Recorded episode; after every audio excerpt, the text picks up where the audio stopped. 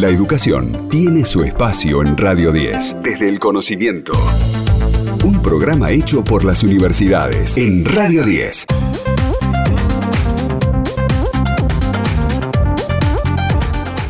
Continuamos en Desde el Conocimiento y le vamos a dar la bienvenida a Sandra Toribio, primera médica Wichi graduada en una universidad pública, la Universidad Nacional del Nordeste.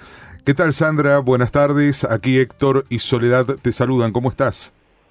Hola Héctor y Soledad. Bueno, muchísimas gracias por la invitación y bueno, un gusto estar. El gusto es nuestro, la verdad es un verdadero placer poder escucharte, poder tenerte en el programa y la verdad nos gustaría que nos cuentes eh, cómo ha sido esto de, poder recibirte, seguramente un camino nada fácil, pero con un final sumamente feliz y me supongo también que será un orgullo para toda tu gente, ¿no? Claro, exactamente, yo creo que eh, lo más lindo de todo es saber de que uno terminó y la gente que pudo estar ahí, la verdad que, que es lo que a mí más me llena la alegría y saber que eso es el éxito, digamos.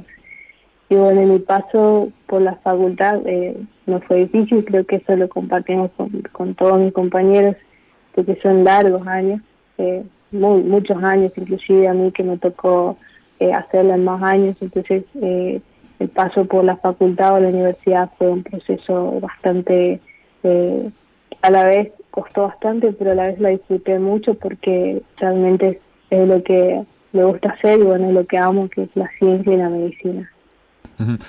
Sandra. no, digo, fue becaria de un, de un programa ah, realmente, ¿no? De un programa denominado Pueblos Indígenas.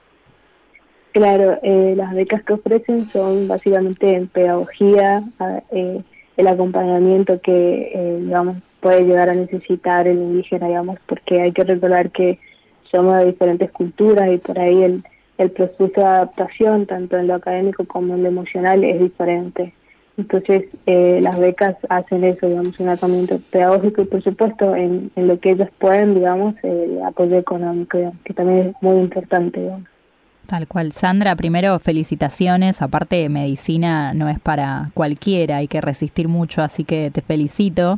Eh, y tenía varias preguntas, pero primero quiero saber cómo fue ese momento de, recibirte, si pudiste estar con los tuyos, con tu familia, cómo lo viven ellos también.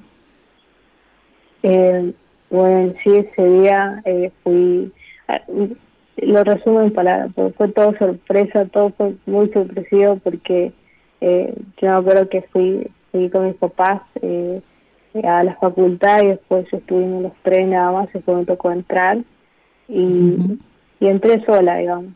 Y después en, dentro de, la sala de informática nos estábamos rindiendo y obviamente con otros compañeros, eh, la verdad que se sentía la tensión, creo que todos teníamos mucho miedo, porque imaginarnos de de por ahí desaprobar y qué hacemos nosotros pues con todos los familiares tal cual me pasó.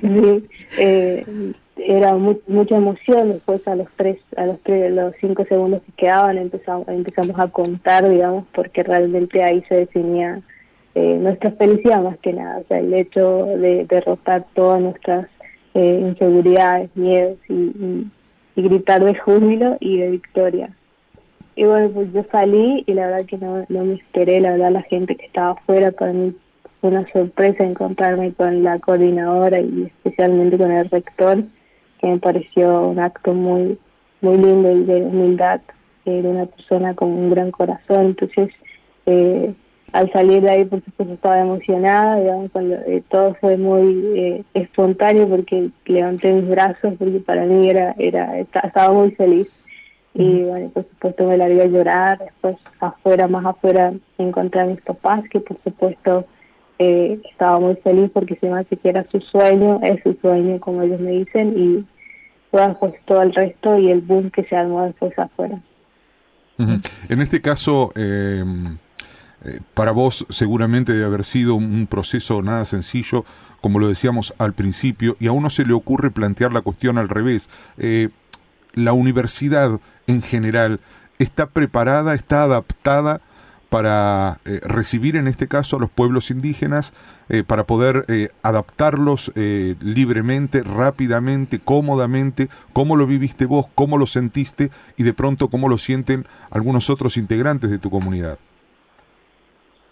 Claro, yo también me llegué a preguntar eso porque cuando me entero que soy la primera en una universidad pública y por ahí uno entiende que Argentina es pionera en, educación pública y acceso eh, gratuito, por así decirlo, eh, me sorprendió bastante. Yo simplemente deduzco que debe ser, y también creo que puedo afirmar que las universidades no están hechas para nosotros, o sea, no están pensados para las personas que venimos de, de comunidades indígenas, pero yo creo que no es eh, eh, un factor limitante, porque por ahí yo digo, eh, yo también vine de una escuela intercultural, vine de, de una pequeña escuela en el interior, eh, por ahí en secundaria tampoco respondió muy bien, digamos, eh, el hecho de que yo cuando llegué no pude ingresar en los primeros años, entonces, pero yo creo que lo bueno es que ahora hay políticas, por ejemplo, este programa que la verdad que eh, se valora bastante el hecho de que se interesen en, en,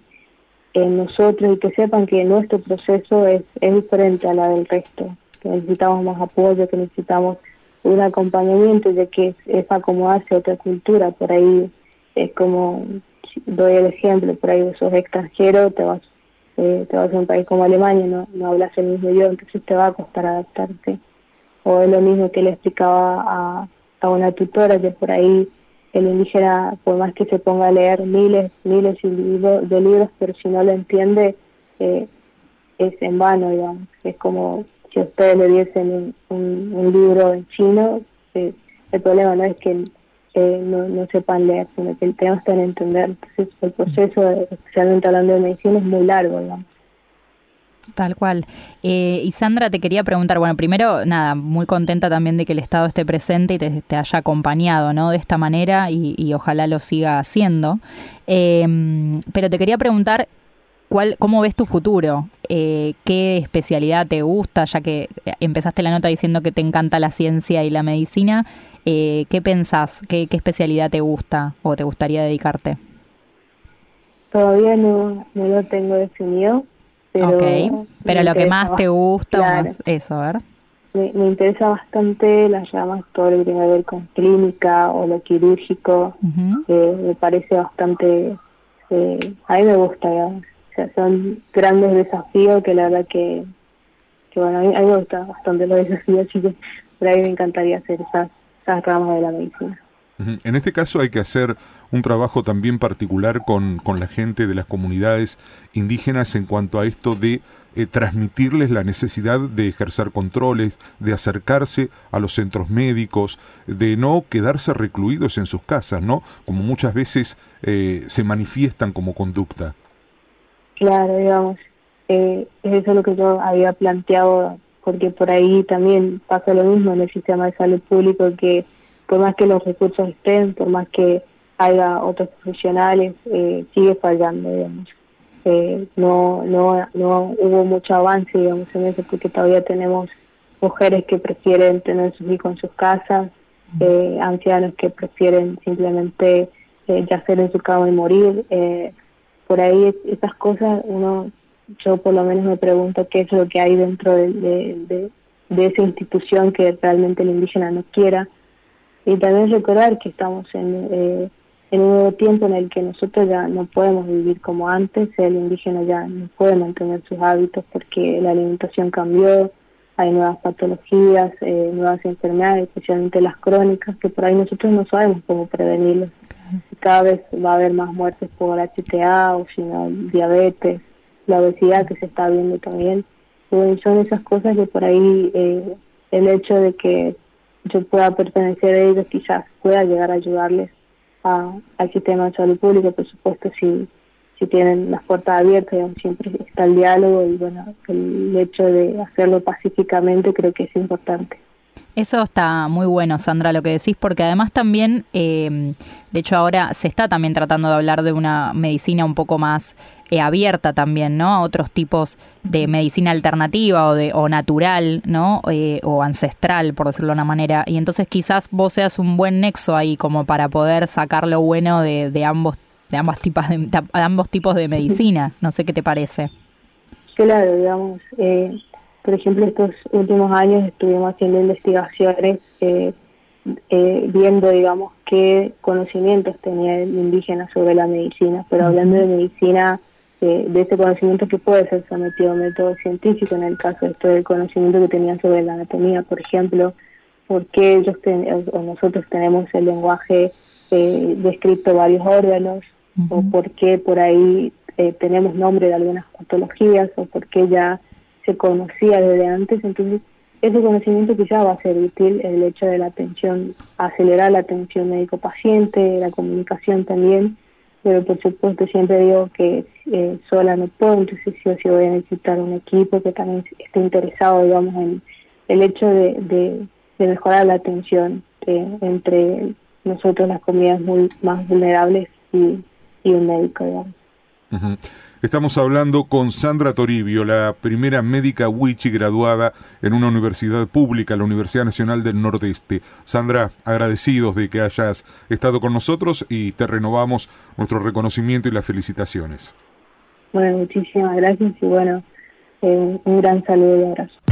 En la Defensoría del Pueblo podés hacer tu reclamo todos los días las 24 horas. Comunicate al 0800-222-5262 o encontrarnos en redes. Somos Defensoría PBA, Defensoría del Pueblo de la Provincia de Buenos Aires. Lo que pasa en las universidades se escucha en la radio. Desde el conocimiento. Delfina Cianamea en Radio 10.